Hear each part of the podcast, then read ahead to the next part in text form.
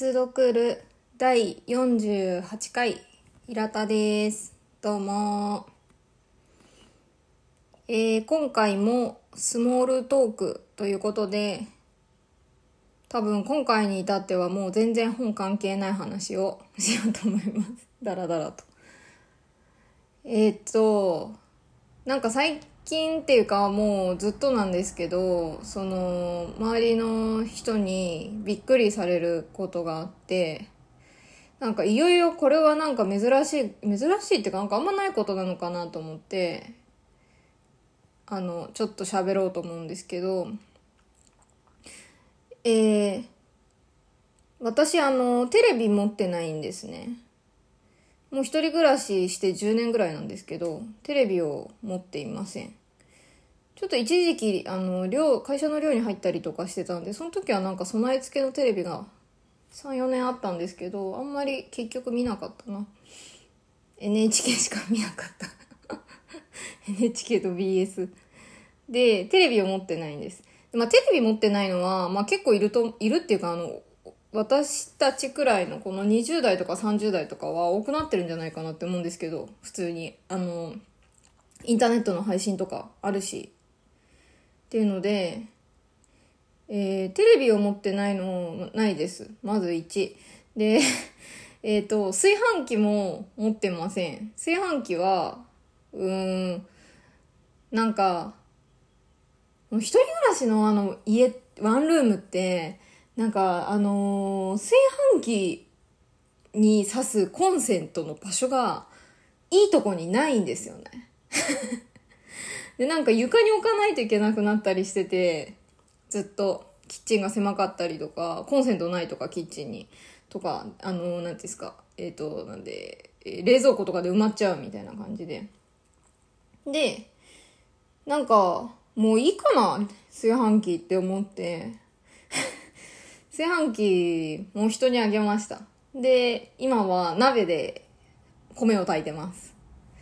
まあ慣れてしまえば別にどうってことはないって感じで。はい。で、えっ、ー、と、これぐらいは全然いると思うんですけど、さらに輪をかけて、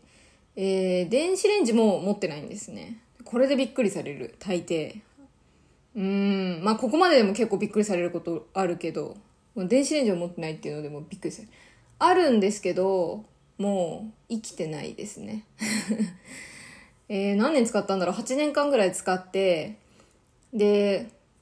あの、コロナが始まった頃に家にこもってたんで、家、その、電子レンジにオーブン機能もついてて、それで、なんかパウンドケーキとか焼きまくってたら、8年間の使用に、の最後に追い打ちをかけてしまって、すごいイオンが、変な音がするようになっちゃって使ってる間に。イオンはまずいなと思って、使わなくなり、で、使わなくなって、うんと、ないと不便だよなってずっと思ってたんですけど、実際なかったらどんな感じなんだろうって思ってちょっと生活してみたら、案外いけんじゃんってなって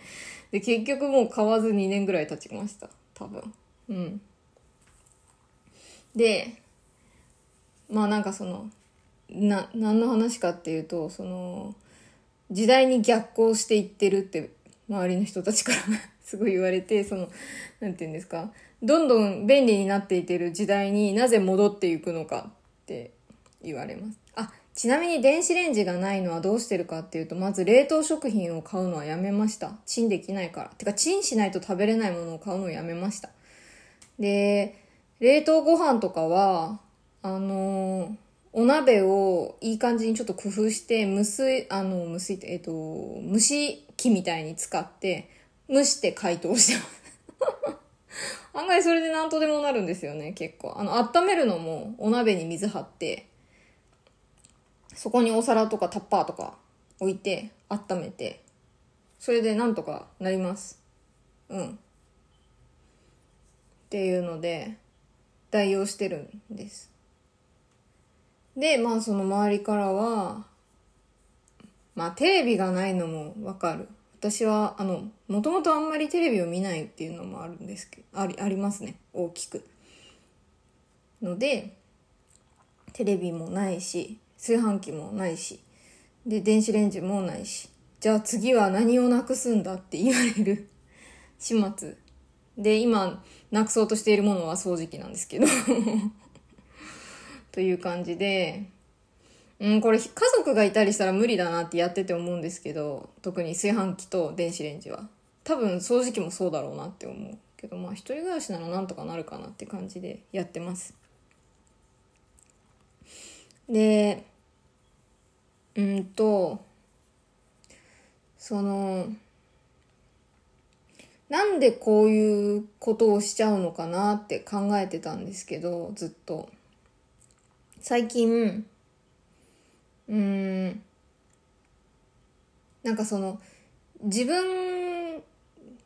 が納得することが重要なんだな私にとってっていうことにこのどんどん家電を家からなくしていっていることをやっていることを考えていて気がつきました。なんかその世間一般というかまあ普通に生きてたらいや家にあるの当たり前じゃんってまああまり何も考えずに導入するものを、うん、これ本当にいるのかなって一個一個 検証して、で、いるなって思ったらもちろん買うし、いらないなって思ったらもうやめ使わなくなっちゃうし、もう新しく買わないっていう、そのなんかな、個人的な納得が必要なんだな私あでもが自分にとって重要なんだなっていうことにこのことを通して気づきました。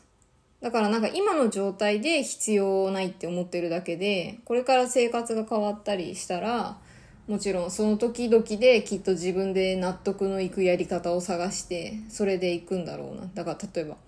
テレビも買うかもしれないし炊飯器も買うかもしれないし電子レンジだって買うかもしれないしってそういうことですねでも一方でそれ以外のもので何かやめていくのかもしれないし。で、なんかこういうのって、